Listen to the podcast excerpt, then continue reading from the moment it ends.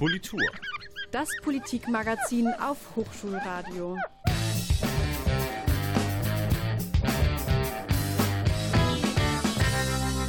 Mit Tim Neumann, guten Abend. Die Themen. Auch Alis werden Professoren. Der ehemalige Bundespräsident Joachim Gauck hat gestern eine Vorlesung über Deutschland als Einwanderungsgesellschaft gehalten. Seit Januar war er Heine Gastprofessor und hat zwei Vorlesungen gehalten. Wir blicken zurück, ganz ernst und ziemlich ironisch. Außerdem, auch Studis brauchen Personalräte. Das sagen zumindest die Studis. Die NRW-Landesregierung möchte die SHK-Räte abschaffen. Das plant die schwarz-gelbe Regierung in einem Eckpunktepapier. Wir fragen, wofür es die SHK-Räte braucht. Diese und weitere Themen in der Politur Schön, dass ihr mit dabei seid.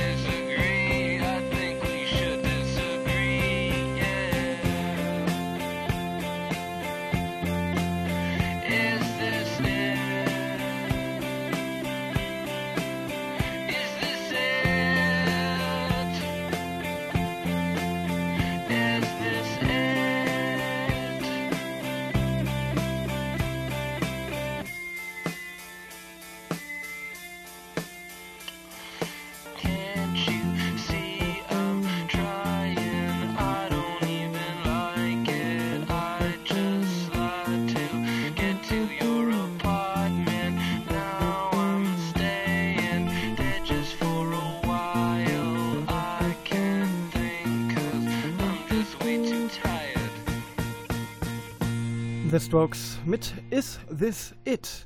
in der Politur bei Hochschulradio Düsseldorf. Joachim Gauck hat in seinem Leben viel gemacht. Er war Pfarrer, er war Abgeordneter der ersten frei gewählten Volkskammer in der DDR. Später war er Bundesbeauftragter für die Unterlagen der Staatssicherheit. Zuletzt war er bis vergangenes Jahr Bundespräsident. Dieses Jahr war er Gastprofessor an der Heine-Uni. Intensiv poliert. Das Thema der Woche. Zu zwei Vorlesungen war Joachim Gauck an der Heine-Uni und hat mit den Zuhörenden über das Fremde und das eigene nachgedacht. Meine Kollegin Karina Blumroth war bei den Vorlesungen mit dabei und war auch gestern bei der zweiten Vorlesung mit dabei. Karina, worum ging es denn in Gaucks Vorlesung? Ja, um die Chancen, die mit der Zuwanderung von Migrantinnen und Migranten da sind, aber vor allem auch um die Probleme, die dann auf Land und Bevölkerung zukommen. Gauck hat aber auch einige Fehler angesprochen, die in der Vergangenheit geschehen sind. Da zum Beispiel ähm, die Haltung in der Politik das, was gut gemeint war und getragen war von hohen moralischen Idealen, das hat sich vielfach, sagen wir mal, lieb gesprochen, als naiv, gut, aber naiv erwiesen. Manche Migrantinnen und Migranten haben sich früher irgendwie selbst integriert, beziehungsweise ging das eher problemlos. Aber auch da sind schon einige Menschen auf der Strecke geblieben. Aber als in den letzten Jahren äh, geballt so viele Menschen nach Deutschland gekommen sind, hat sich gezeigt, dass da echt noch viel Luft nach oben ist. So hat die Flüchtlingskrise der Gesellschaft endgültig ins Bewusstsein gerufen, dass Zuwanderung nicht mit Registrierung und Unterbringung erledigt ist, sondern dass sich Jahre und Jahrzehnte lange Eingliederungsmaßnahmen anschließen müssen. Integration ist eben doch viel Arbeit und fordert auch viel Kompromiss Kompromissbereitschaft auf beiden Seiten. Das hat Gauck in seiner Vorlesung mehrmals betont. Du sprichst von Arbeit und Kompromissbereitschaft. Was genau meint denn Gauck mit Kompromissbereitschaft? Naja, dass wir alle ein bisschen aufeinander zugehen sollten, aber jede und jeder darf halt noch seine eigene Identität bewahren. Ein Leben in freier und individueller Selbstbestimmung ist nicht immer einfach, aber es ist weit ermächtigender und beglückender als ein Leben, in dem das Individuum festgelegt ist auf vorgeformte Rollen und Verhaltensmuster in einem Kollektiv. Und um dahin zu kommen, das erfordert Arbeit, Geduld und Respekt gegenüber andersdenkenden Menschen. Das muss schon in den Kindergärten und Schulen anfangen. Ähm, und da müssen die daran arbeiten. Aber dafür ähm, muss sich halt auch in der Situation für die Erzieherinnen und Erzieher und Lehrerinnen und Lehrer was ändern. Die muss sich nämlich verbessern. Das hat Gauck auch sehr betont. Seine Gastprofessur dauerte ja jetzt seit Januar an, ist gestern zu Ende gegangen. Lässt sich da schon ein Fazit ziehen? Vor allem thematisch richtig und wichtig, dass Deutschland als Einwanderungsland angesprochen wurde. Allgemein stand die Gastprofessur unter dem Motto das eigene und das Fremde und spricht damit eine zentrale Problematik an. Insgesamt ja sind mehr Fragen gestellt worden, mit denen Gauck die Zuhörenden zum Nachdenken anregen wollte. Für äh, Direktorin Anja Steinberg hat sich nach der Vorlesung über eine wirklich gelungene Gastprofessur gefreut. Also ich denke, besser äh, konnte die Gastprofessur gar nicht ausgewählt werden, weil Herr Gauck ein absolut aktuelles Thema aufgegriffen hat, nämlich Deutschland als Einwanderungsland. Und was mir heute besonders gut gefallen hat, war, dass er bei aller Realität, die er an den Tag gelegt hat, das so optimistisch dargestellt hat. Ja, dass er also Zuversicht ausgestrahlt hat und äh, das, äh, glaube ich, musste uns auch alle begeistern. Ja, etwas nüchterner sieht die ganze Sache Jennifer Voss, das ist die AStA-Vorsitzende der Heine-Uni.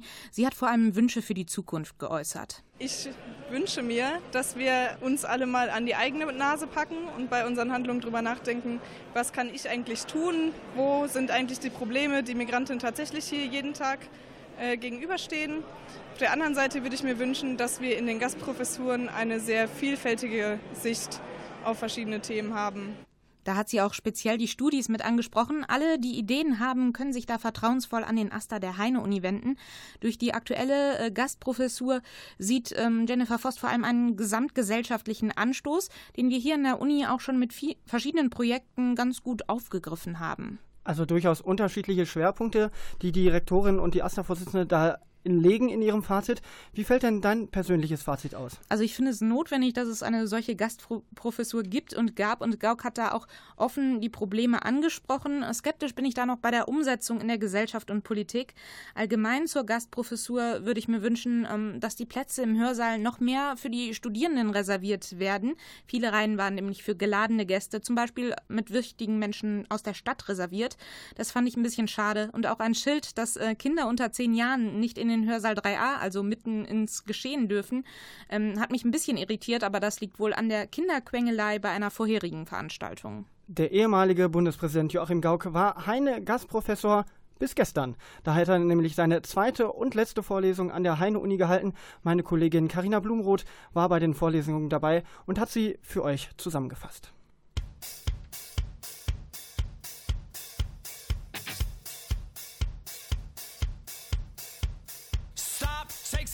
Time to think, figure out what's important to you. Stop, take some time to think, figure out what's important to you. Stop, take some time to think, figure out what's important to you. Gotta make a serious decision. Stop, take some time to think,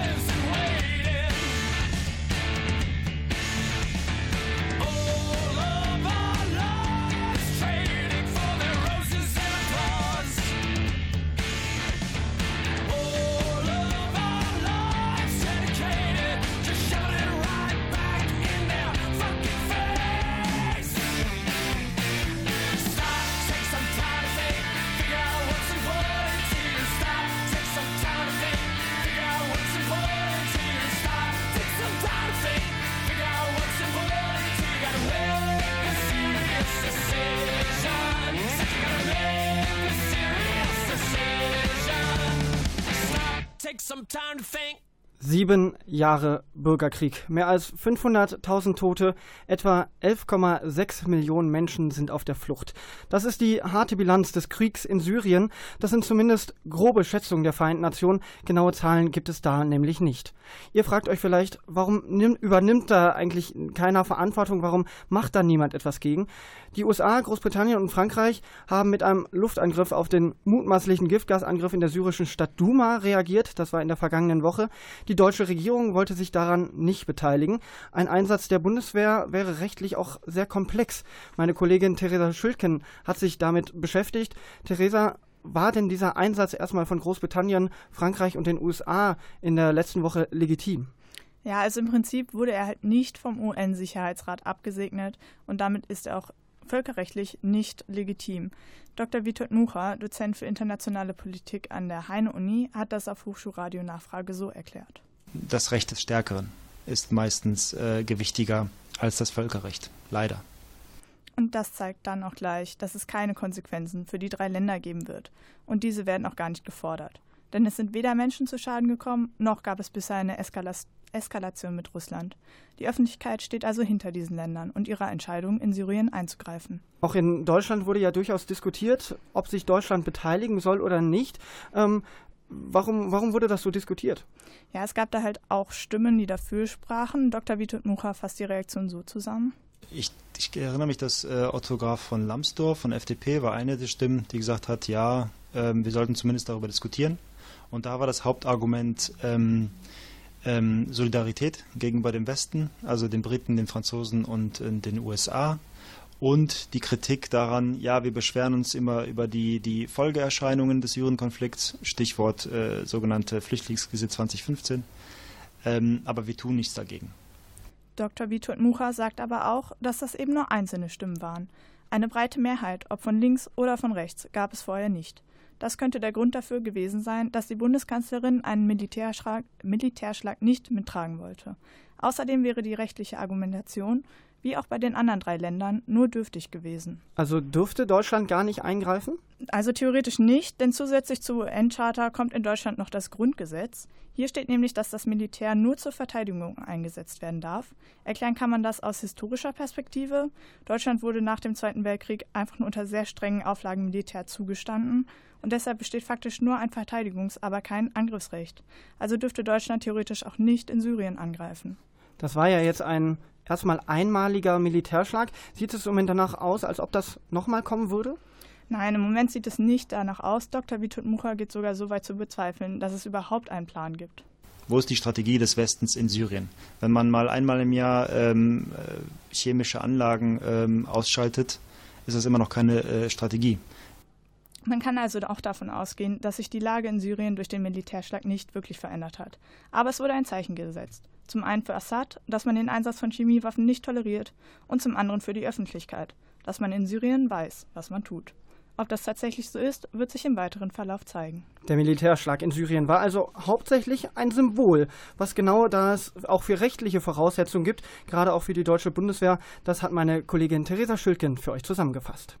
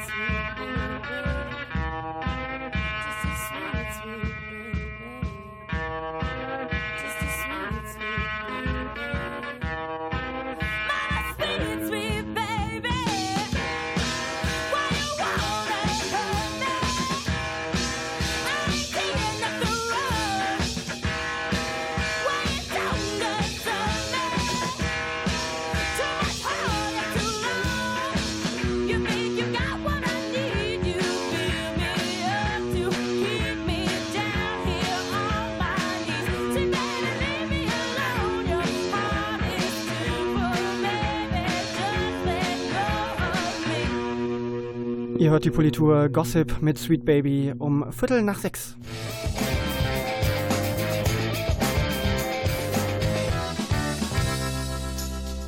Schnell poliert. Kurznachrichten des Tages. Heute mit Jessica Schäfers. An der Heine-Uni soll ein Exhibitionist eine Studentin belästigt haben. Das hat die Polizei mitgeteilt. Der bislang unbekannte Mann soll sich am Montagabend in der Nähe des Service Points auf dem Campus der Heine-Uni vor einer 21-jährigen Studentin entblößt haben. Dabei hat die junge Frau sein Geschlechtsteil gesehen. Die Studentin ist davongelaufen und hat am nächsten Tag Anzeige erstattet. Das Anbieten von Werbeblockern im Internet ist zulässig. Das hat der Bundesgerichtshof heute Nachmittag in einem Grundsatzurteil entschieden.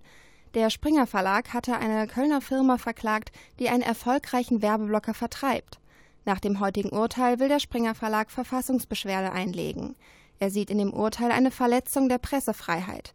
Werbeblocker würden die Integrität und Finanzierung von Online-Medien gezielt zerstören, heißt es in einer Erklärung des Verlags. Die EU hat heute mit großer Mehrheit neue Regeln für den Ökolandbau gebilligt. Damit soll der Etikettenschwindel bei Bio-Lebensmitteln weiter eingedämmt werden. Die neue Verordnung sieht strengere Kontrollen vor, die künftig neben der Produktion auch die Lieferketten der Lebensmittel abdecken sollen. Jetzt muss formal noch der Rat der Mitgliedsländer zustimmen. Die neuen Regeln sollen dann 2021 in Kraft treten. Zwei Tage nach einem scheinbar antisemitischen Angriff auf einen Israeli und seinen Begleiter in Berlin hat sich heute ein mutmaßlicher Täter gestellt. Der Mann sei ein 19-jähriger Syrer, der unter anderem aufgrund von Zeugenhinweisen ermittelt worden war. Bei dem Angriff wurden die beiden Männer wegen des Tragens einer Kippa, der traditionellen jüdischen Kopfbedeckung, von einer Gruppe Männer beleidigt und attackiert.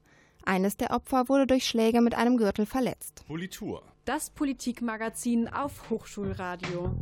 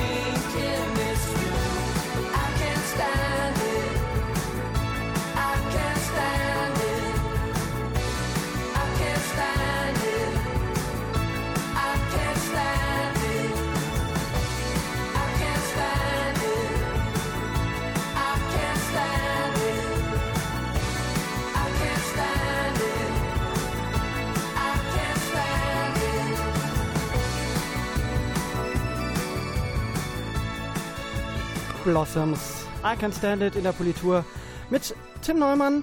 In Betrieben sind Personalräte ganz normal. Eine Vertretung der Mitarbeitenden gegenüber der Chefetage ist ein wichtiges Recht der Arbeitnehmenden in Deutschland. Für studentische Hilfskräfte gibt es da SHK-Räte, also Räte für studentische Hilfskräfte. Die Landesregierung möchte die SHK-Räte abschaffen, so schlägt sie es einem aktuellen Eckpunktepapier vor.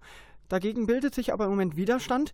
Diesem Widerstand hat sich auch die Liste Die linke SDS an der Heine-Uni angeschlossen. Auch Fabian Korner setzt sich dagegen ein. Er sitzt für die linke SDS im Studierendenparlament der Heine-Uni und meine Kollegin Laura Seithümer hat mit ihm gesprochen. Wie begründet die Landesregierung ihre Entscheidung denn, die SAK-Räte abschaffen zu wollen? Wenn man sich das Eckpunktepapier des Ministeriums für Kultur und Wissenschaft anguckt, dann sieht man in dem Punkt, oder es geht ja dabei darum, dass es eine Stelle ist, die die Belange studentischer Hilfskräfte vertreten soll. Nur bei uns an der Universität heißt es SHK-Räte, dass sie Fremdkörper sein und überflüssig sein im Gremiensystem der Universität. Um das zu verstehen, muss man das ganze Papier ein bisschen studiert haben und der Tenor ist eigentlich, dass Selbstverwaltung im Allgemeinen als Bürokratie oder als lästig angesehen wird, also auch die Interessensvertretung, die dann eine zusätzliche Hürde schafft, um etwas durchzukriegen oder um irgendwelche Punkte umzusetzen, die vielleicht gegen die Interessen der entsprechenden Gruppe sind, äh, erschweren. Auch das Landesassentreffen hat sich ja schon wegen des Eckpunktepapiers mit Wissenschaftsministerin Pfeiffer-Pönsken getroffen. Auch die haben sich über das Eckpunktepapier und auch über die SAK-Räte etc. unterhalten. Sind denn jetzt weitere Gespräche mit der Landesregierung von eurer Seite aus geplant? Also ich muss dazu sagen, ich bin hier für den SDS aus Düsseldorf. Das Papier kommt vom SHK Bündnis NRW. Das ist ein landesweites Bündnis, das sich jetzt zusammengeschlossen hat für die Beauftragten von studentischen Hilfskräften. Wir sitzen dort nur dabei als politische Vertretung, auch gerade aus Düsseldorf, weil der SHK-Rat hier sich bisher nicht konstituiert hat, nicht aktiv geworden ist und wir ein bisschen Informationsvermittlung machen wollen. Also wir tragen dieses Papier nur mit und hören zu. Sprecherinnen des Bündnisses sind aber andere Beauftragte von anderen Hochschulen. Habt ihr denn irgendwelche Informationen, was die weiteres planen? Geplant ist jetzt halt, wie veröffentlicht wurde, die Petition und die Presseerklärung. Und man möchte jetzt natürlich versuchen, weitere Gespräche mit der Landesregierung zu führen, auch mit entsprechenden Politikern aus der Koalition. Soweit ich aber weiß, ja, wurden noch keine weiteren Gesprächsangebote gemacht von Seiten der Landesregierung. Ich hatte auch mal ein Gespräch mit dem wissenschaftspolitischen Sprecher der FDP, Moritz Körner, und der schien von dem Thema relativ wenig zu wissen. Wir vermuten also, dass da jetzt erstmal Informationen geschaffen werden müssen und überhaupt darüber informiert werden, werden muss, was denn diese Beauftragten können, machen und so weiter. Da scheint man ja, wenn man das Eckpunktepapier auch guckt, scheinen die Verantwortlichen nicht direkt zu wissen, worum es da geht bei dieser Stelle und bei dieser Vertretung dieses Informieren über die SAK-Räte läuft dann ja auch zusammen, unter anderem mit dieser Petition. Ich habe heute mal auf die Seite geguckt. Bis jetzt haben da 195 Menschen unterschrieben. Um das Quorum zu erreichen, fehlen da aber noch einige Unterschriften. 29.000 müssten es insgesamt sein. Also die Petition läuft auch noch einige Zeit. Habt ihr da irgendwelche Ideen äh, oder plant ihr hier an der Uni als linke SDS zum Beispiel Informationen zum Thema SAK-Räte, um vielleicht diese Petition ein wenig voranzutreiben? Wir unterstützen ja diese Petition und wir haben auch, weil wir diese Petition, diese Presseerklärung unterstützen, jetzt einen Antrag auf der nächsten Studierendenparlamentssitzung gestellt, dass die Petition und die Presseerklärung über die Kanäle des Astas auch geteilt werden soll. Der hat eine entsprechende Reichweite und uns geht es erstmal darüber, viele mögliche Kanäle zu nutzen, um die Leute zu informieren. Wir haben die Petition auch auf unserer Seite gepostet ähm, und werden sie sicherlich auch noch ein paar Mal teilen das Thema muss, denke ich, bei den Leuten auch erstmal ankommen. Die Beauftragten für die studentischen Hilfskräfte ist eine Institution, die erst 2015 mit dem Hochschulzukunftsgesetz geschaffen wurde, die es also auch noch gar nicht so lange gibt.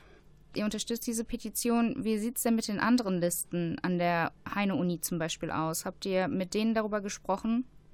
Wir haben mit den Jusos darüber gesprochen aber bisher noch kein Feedback dazu bekommen. Ich kann mir vorstellen, dass sie das auch die Tage teilen werden und dass sie auch unseren Antrag auf der nächsten Studierendenparlamentssitzung unterstützen. Die Listen, die im AStA organisiert sind, die müssten darüber eigentlich auch schon längst Bescheid wissen, weil das auch über die einschlägigen Verteiler gegangen ist, wo der AStA halt auch seine Informationen herbekommt. Eine letzte Frage vielleicht noch. Ähm, aus der Pressemeldung wird auch deutlich, SAK-Räte, die sind quasi schon die minimale Umsetzung dieser studentischen Vertretung. Wenn ihr euch jetzt schon gegen die Abschaffung der SAK-Räte mit einsetzt, werdet ihr das Ganze dann in Zukunft vielleicht auch weiterführen, um noch mehr Beratung für studentische Hilfskräfte oder mehr Mitbestimmung für studentische Hilfskräfte zu fordern? Ja, natürlich. Wir schließen uns vollumfänglich eigentlich der Forderung des SHK-Bündnis NRW an. Die SHK-Räte waren damals nur ja, eine Minimallösung, ein Minimalkonsens. Eigentlich braucht es eine vollwertige Personalvertretung, wie es sie auch für wissenschaftliche Hilfskräfte gibt. Und dementsprechend fordern wir eigentlich, dass die SHK-Räte ausgebaut werden zu vernünftigen, zu vollständigen Personalvertretungen und in die Personalvertretung der Universität auch ganz normal eingegliedert werden die Liste. Die linke SDRS hat sich einem Appell für SAK-Räte angeschlossen. Die Landesregierung in NRW möchte die nämlich abschaffen. Fabian Korner hat uns im Interview erklärt, warum er sich mit seiner Liste diesem Appell explizit angeschlossen hat. Wir werden natürlich für euch auch weiter begleiten, ob es weiterhin SAK-Räte geben wird oder worauf sich die Parteien da einigen werden. Das hört ihr dann hier bei Hochschulradio auf der 97.1.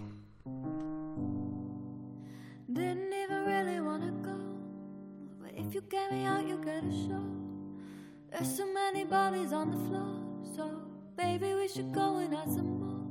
Are you down, did it down, did it down, did it down, down, down? Down, did it down, did it down, did it down, down, down. Everywhere I look at people's hands, thrown up in the air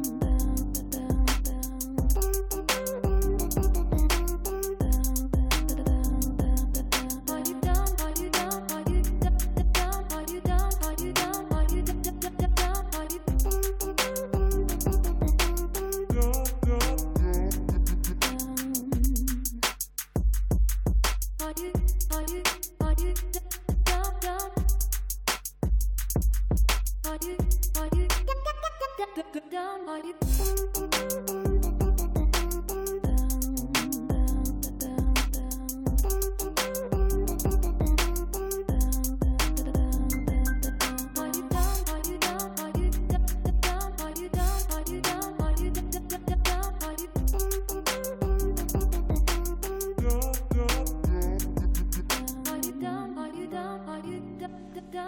down, are you down, are you down, are you down, are you Marion Hill mit Down in der Politur auf der 97.1. So, Zeit fürs Abendessen.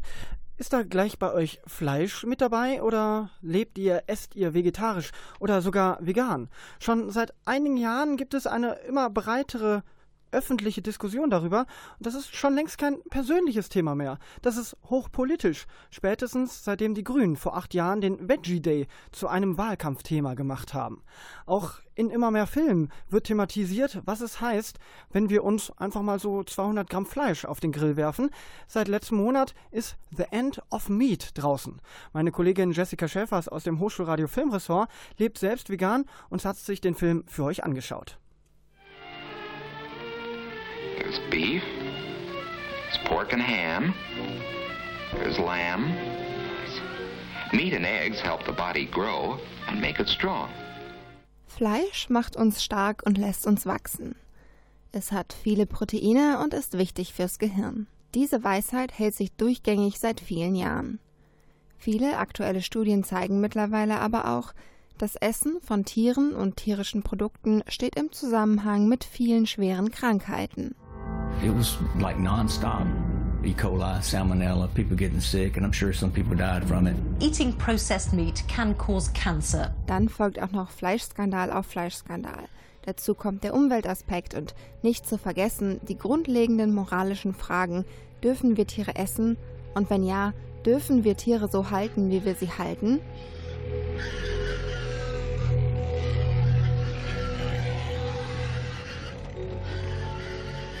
Soziologe und Filmemacher Mark Pierschel hat diese Fragen bereits im Jahr 2000 für sich mit Nein beantwortet.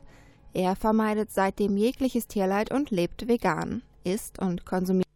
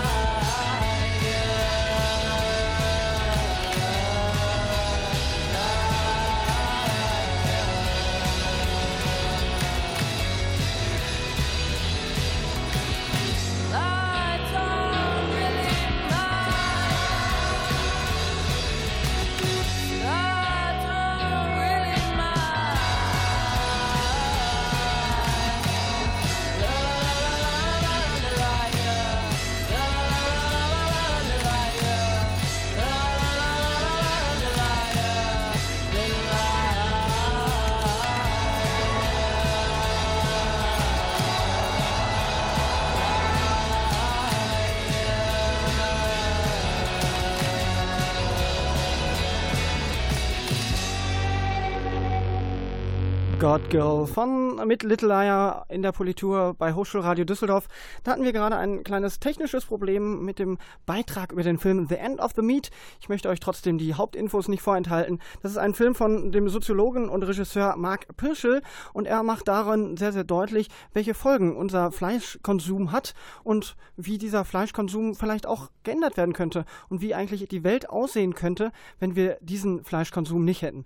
Meine Kollegin Jessica äh, Schäfers hat ihn sich für euch angeschaut, diesen Film, und den ganzen Bericht über den Film findet ihr auch nochmal auf unserer Homepage. Wir machen weiter mit einem anderen Thema, nämlich mit der 68er Bewegung. Die haben sich vor vielen, vielen Jahren, mittlerweile vor 50 Jahren, für Demokratie und gegen den Vietnamkrieg eingesetzt und insgesamt gegen diese regressiven Moralvorstellungen, die die Menschen damals glaubten, in den 60er Jahren zu haben. Im Zentrum stand da der Sozialistische Deutsche Studentenbund. Deshalb hat die Hochschulpolitische Liste Die Linke SDS, daher kommt dieses SDS, gestern Abend zu einer Informationsveranstaltung eingeladen. Da war auch Volkhard Mosler mit dabei. Das ist der ehemalige Bundesvorsitzende des historischen SDS. Mit bei dieser Veranstaltung war auch meine Kollegin Laura Seithümer. Sie hat sich da informiert. 50 Jahre 1968 Lehren aus dem Kampf um die Zukunft. Unter diesem Titel hat die hochschulpolitische Liste die linke SDS an der Heine-Uni zu einem Infoabend eingeladen. Und wer könnte besser über ein Thema berichten als jemand, der selbst dabei war? Genauso jemand ist Volkert Mosler, ehemaliger Bundesvorstand des historischen Sozialistischen Deutschen Studentenbundes, kurz SDS. 1963 in Göttingen in den SDS eingetreten, hat er sich seitdem bei vielen Aktionen und Demonstrationen engagiert. In seinem Vortrag berichtet er darüber und damit erfüllt er einen wichtigen Aspekt, der für die Motivierung von Studierenden notwendig ist. Historische Aufklärung nämlich, die immer mit aktuellem Bezug vonstatten gehen muss, erklärt Mosler. Wenn man sich zum Beispiel mit der AfD auseinandersetzt, dann finde ich es wichtig, dass man Seminare macht über erfolgreiche Kämpfe gegen die NPD oder die Republikaner. Und da finde ich dann in dem Zusammenhang sehr wichtig, sich zu schulen, was ist Faschismus überhaupt? Woran erkennt man das Biest? Und wie kann man dem entgegentreten. Da glaube ich, dass Theorie wichtig ist und auch Geschichte wichtig ist, aber auch immer im Zusammenhang mit einer vorwärtsgewandten Aktionsperspektive, nicht einfach nur so. Auch der Faschismus war bekanntermaßen ein Thema in den 1960er Jahren. Aber er war bei weitem nicht das einzige. Damals waren es außerdem der Vietnamkrieg, aber auch die allgemeinen Gesellschaftsideen, gegen die die Studierenden auf die Straße gingen. Von Land zu Land, von Stadt zu Stadt setzten die Studierenden andere Schwerpunkte. Einer der deutschen Auslöser war der Vietnamkongress im Februar 1968. Heute sind es andere Themen, bei denen sich Studierende engagieren sollten, sagt Mosler. Gegen Einführung von Studiengebühren, die in NRW jetzt geplant werden, fände ich super wichtig. Ich glaube mal, politische Konflikte standen damals im Vordergrund. Die finde ich immer noch wichtig. Aber ich glaube, unmittelbare Studieninteressen, die, sag ich mal, Proletarisierung von breiten Teilen der Studentenschaft, die Einführung von Schmalspurstudien wie Bachelor und Master, das sind echte Rückschritte. Und dafür eine Demokratisierung der Hochschulen im Sinne einer Öffnung der Hochschulen zu kämpfen, finde ich das sehr wichtig für den SDS. Ein allgemeinpolitisches Thema steht aber auch auf der Liste der Dinge, gegen die sich die Studierenden einsetzen sollten. Ich habe es vorhin gesagt, Sommer des Antirassismus. Ich möchte die Gelegenheit nutzen, alle Studenten aufzurufen, sich den Aktionen gegen die AfD anzuschließen, die in diesem Sommer stattfinden werden. In Berlin wird eine große Demonstration Ende Mai stattfinden. Ich finde, wir sollten da massenweise hingehen und ich glaube, dass wir das können und dass wir dazu die Macht haben, diese stoppen. Ein Beispiel für Widerstand gegen angekündigte Hochschulreformen bietet zurzeit Frankreich. Die Demonstrationen in unserem Nachbarland zeigen noch eine andere Parallele zur 68er-Bewegung, die nicht unterschätzt werden darf. Damals waren es nicht ausschließlich die Studierenden, die für ihre Rechte demonstrierten, Allmählich schlossen sich immer mehr Arbeiterinnen und Arbeiter der Bewegung an und demonstrierten Seite an Seite mit den Studierenden. Auch dieser Faktor war entscheidend dafür, dass die Bewegung so groß werden konnte. Die Arbeiterinnen und Arbeiter hatten dabei ganz besondere Anliegen. Ihnen ging es zum einen um die Diskriminierung sogenannter Gastarbeiter, die schon durch diese Benennung aus der Gesellschaft ausgeschlossen wurden.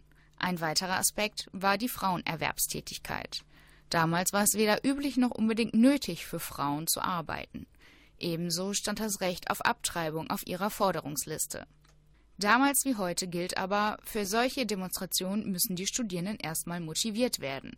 Das funktioniert durch kreative Aktionen, wie Mosler erklärt. Ich glaube, dass es darum geht, auch Fantasie zu entwickeln. Das ist vielleicht ein wichtiges, positives Resultat, wo man viel lernen kann von der 68er-Bewegung. Einen Riecher für relevante Konflikte zu haben, um das herum sich Minderheiten organisieren und dann Aktionsformen zu entwickeln, die öffentlichkeitswirksam sind. Da gibt es kein Patentrezept, aber ich glaube, darüber muss man sich Gedanken machen. Als Beispiel nennt er eine Aktion in Halle zum Gedenken an die Erschießung von Dutschke. Die Studierenden haben anstatt nur über das Thema zu sprechen, eine visuellere Umsetzungsform gewählt den Schuss auf Dutschke nachgestellt, indem sie eine Puppe mit einem Schuh dahingelegt haben und da eine Aktion gemacht hat, sind 300 Studenten stehen geblieben. Also die sich dann äh, äh, solidarisiert haben, in dem Sinn, dass sie überhaupt zugehört haben. Das ist ein kleines, kleines Beispiel jetzt, ja. Aber wo ich sagen würde, fantasievolle Aktion, ich, mich hat das überrascht und ich fand das eine fantasievolle Aktion. Das ist aber nur eine Möglichkeit. Sie zeigt aber eines. Kreative Umsetzung im Widerstand gegen hochschulpolitische und allgemeinpolitische Themen ist nicht antiquiert. Auch heute gäbe und gibt es solche Möglichkeiten. Und die 68er-Bewegung kann dabei vielleicht zur Inspiration dienen. Und das, obwohl die 68er-Bewegung 50 äh, Jahre alt wird in diesem Jahr. Trotzdem ist sie an vielen Stellen noch aktuell. Das meint zumindest der Sozialistische Deutsche Studentenbund. Der hat damals schon eine wichtige Rolle gespielt. Meine Kollegin Laura Seitümer hat uns erklärt, wie die 68er-Bewegung damals begonnen hat.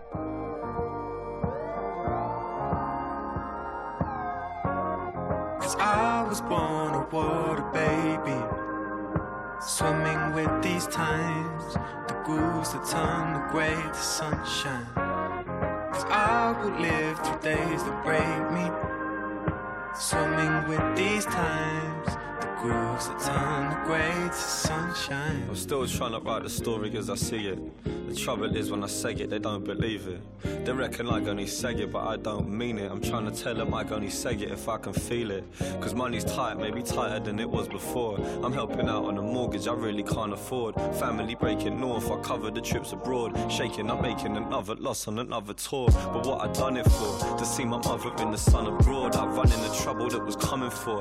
My little brother got the hunger for. All the exact same pain that makes the rain in my stomach pour. So let me paint it broader. This for any dude who's got a daughter. Living off lines that your papa taught her. Uh, ain't got no time to be coming for you. Go with the flow of this, run the water. Uh.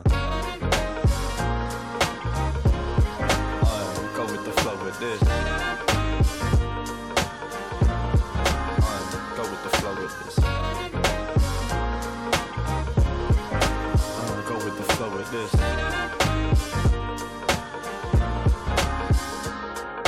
You worry, uh, your leaves won't grow the same.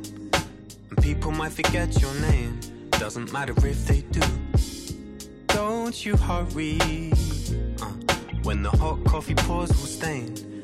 And when the Uber left you in the rain, the time will come around to you despite the stress of spending so much time alone. Cause this geography is keeping me at home when I don't know the way to go. I move with the flow of this running water, this running water. Uh. Cause I was born a water baby, swimming with these times the ghouls that turn the grey to sunshine. I will live through days that break me. Swimming with these times, the ghouls that turn the grey to sunshine.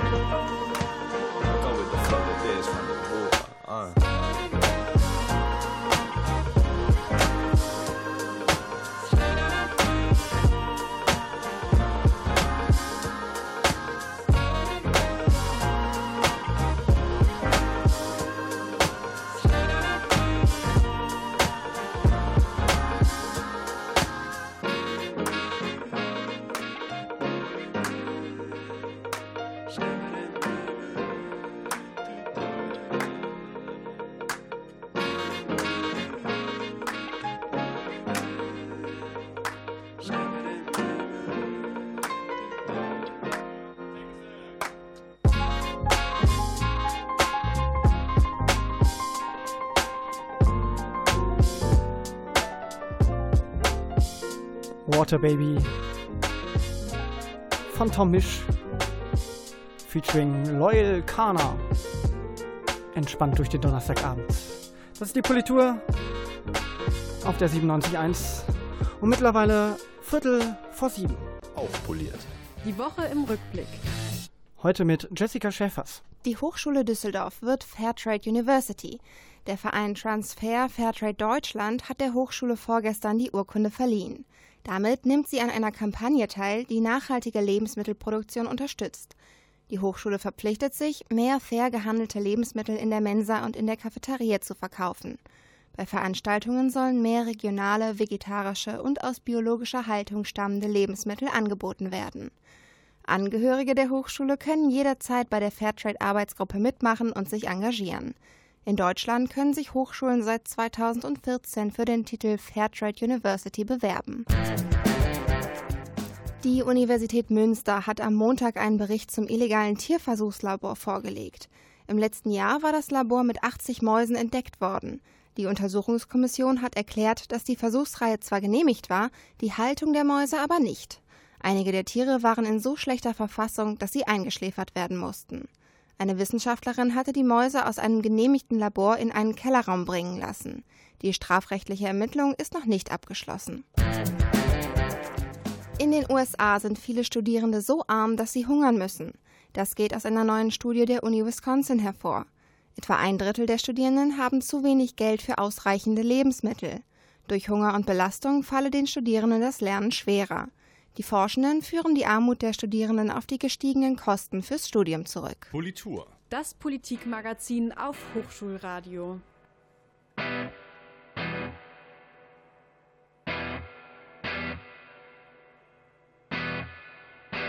You me. Loving you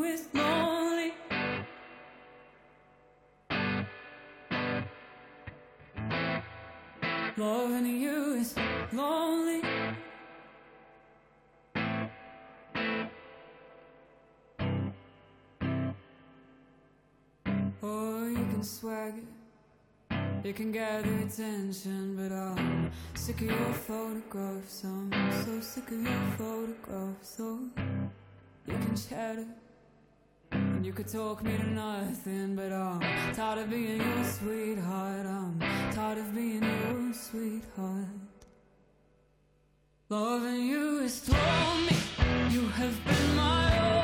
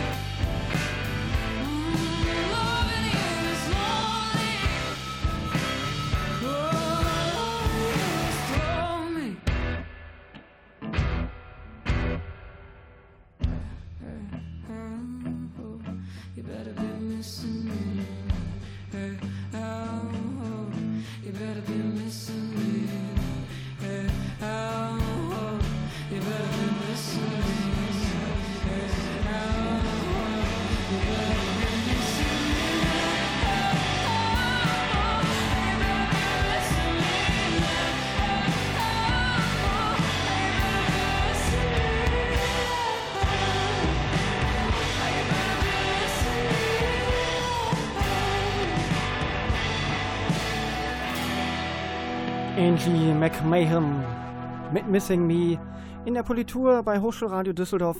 Der ehemalige Bundespräsident Joachim Gauck war Gastprofessor an der Heine-Uni. Darüber haben wir schon am Anfang der Politur hier gesprochen. Gestern hat er nämlich seine zweite und letzte Vorlesung gehalten.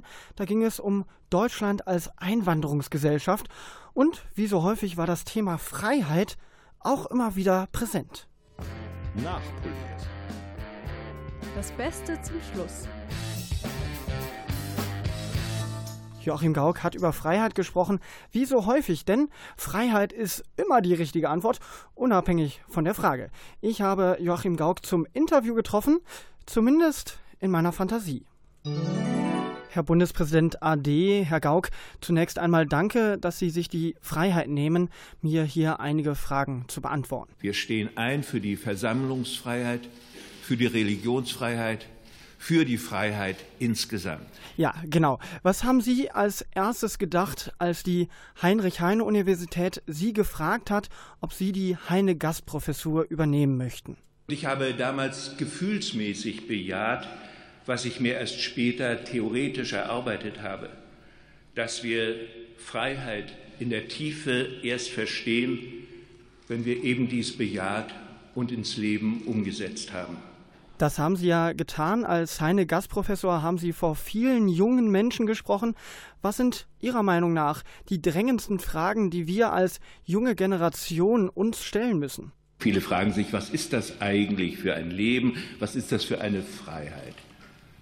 Mein Lebensthema Freiheit ist dann für Sie keine Verheißung, kein Versprechen, sondern nur Verunsicherung. Sie sprechen immer viel von Freiheit. Gibt es denn für uns Studierende nicht auch einfachere und konkretere Probleme?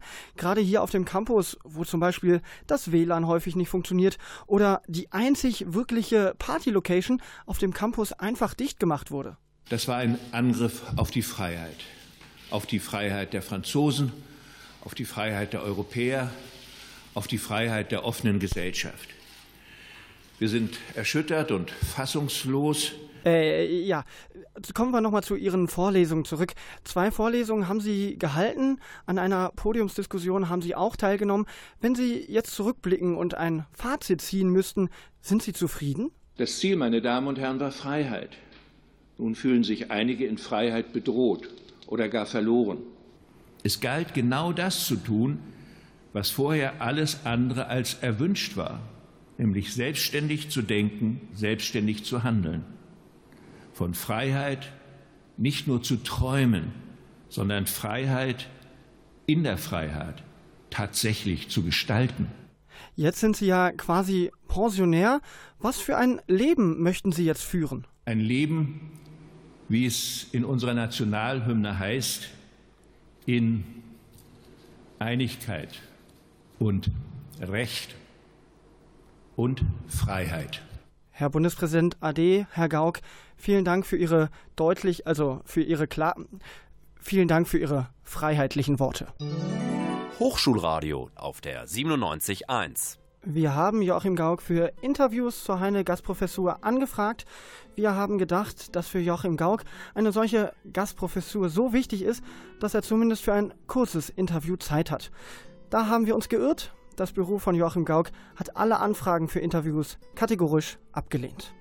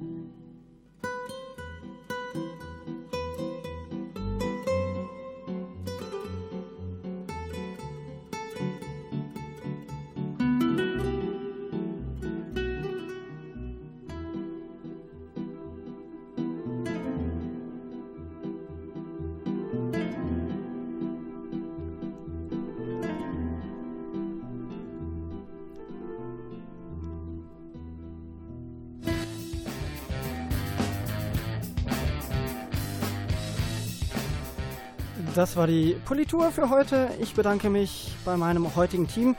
Äh, Dank geht raus an Laura Seitümer, Theresa Schildken, Jessica Schäfers und Karina Blumenroth. Euch vielen Dank für euer Interesse. Mein Name ist Tim Neumann. Ich bin auch sendeverantwortlich. Euch wünsche ich noch einen wunderschönen sonnigen Donnerstagabend. Ciao.